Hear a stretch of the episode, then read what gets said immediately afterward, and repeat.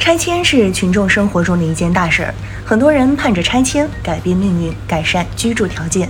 而杭州市中心一小区的五百四十八户居民决定不等拆迁了，选择自掏腰包五亿元自己拆房重建。这个小区是杭州典型的危旧小区，始建于二十世纪八十年代。无抗震设防，安全隐患较多。这样的小区在全国各大城市还有很多。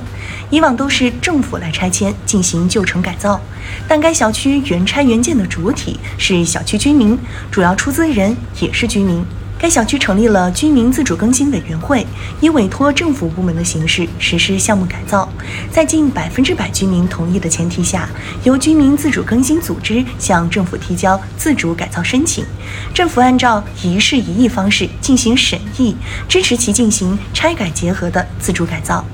居民出资的规则是。原有住房的面积部分按一千三百五十元一平方米出资，其中不满五十三平方米的房源按照五十三平方米计算，这部分是最划算的。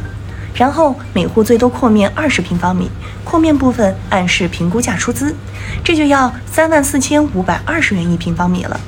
一套原面积七十四平方米的房子需承担约十万元建设费，扩面二十平方米费用约六十九万元。如果再买一个车位，费用约二十二万元，一共要投入一百余万元，就能从七十四平方米的没有电梯的老房子变成有车位、有电梯、九十四平方米的新房子。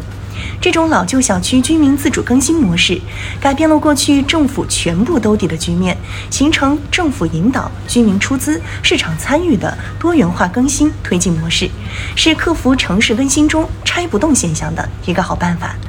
这种方式让人联想起老小区新增电梯，新增电梯和自拆自建看起来差不多，都是改造旧小区，为居民提供更好的居住条件。同样，他们也会在小区居民间产生矛盾和对立。从更深层次看，两者矛盾的根源有相似的地方，也有根本性的不同。相似的地方在于不同的人有不同的考量。比如，如果打算卖房的人经济条件又宽裕又有闲钱，掏出三万元来装电梯，立马能多卖十万元，肯定是划算的，负担这个支出也容易。但对打算长期自住的人，经济条件又不宽裕，那么掏钱增装电梯就不能赚钱，而是一种消费。显然，这既不划算，也不理性。增装电梯、自掏腰包建房，都同样面对这个问题，这也是小区居民间协商困难的原因所在。矛盾不同的地方则在于公平性。增装电梯对于顶楼是利好。但对于底楼，一定会遇到采光、噪声、震动方面的问题，房价会跌。所以增装电梯存在显著的不公平的地方，这也是小区增装电梯矛盾的本质原因。而自掏腰包拆房重建，并不存在显著的公平性问题，对于小区所有居民都是有一个绝对意义上的福利增量。既然没有显著的不公平问题，最大的矛盾点就基本消除了。这是促成这件事的公共伦理基础，也是设计相关制度政策、促使自拆自建的基础。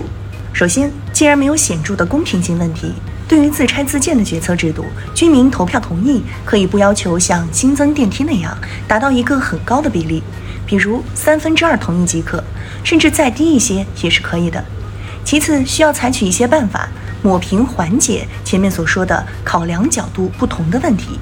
比如可以设立一笔资金，对于经济不宽裕的住户，可以采取现金收购房屋的形式，住户可以自行去购买其他住房，这和开发商来拆迁没有本质的区别。再比如，可以采取共有产权的模式，降低居民出资比例。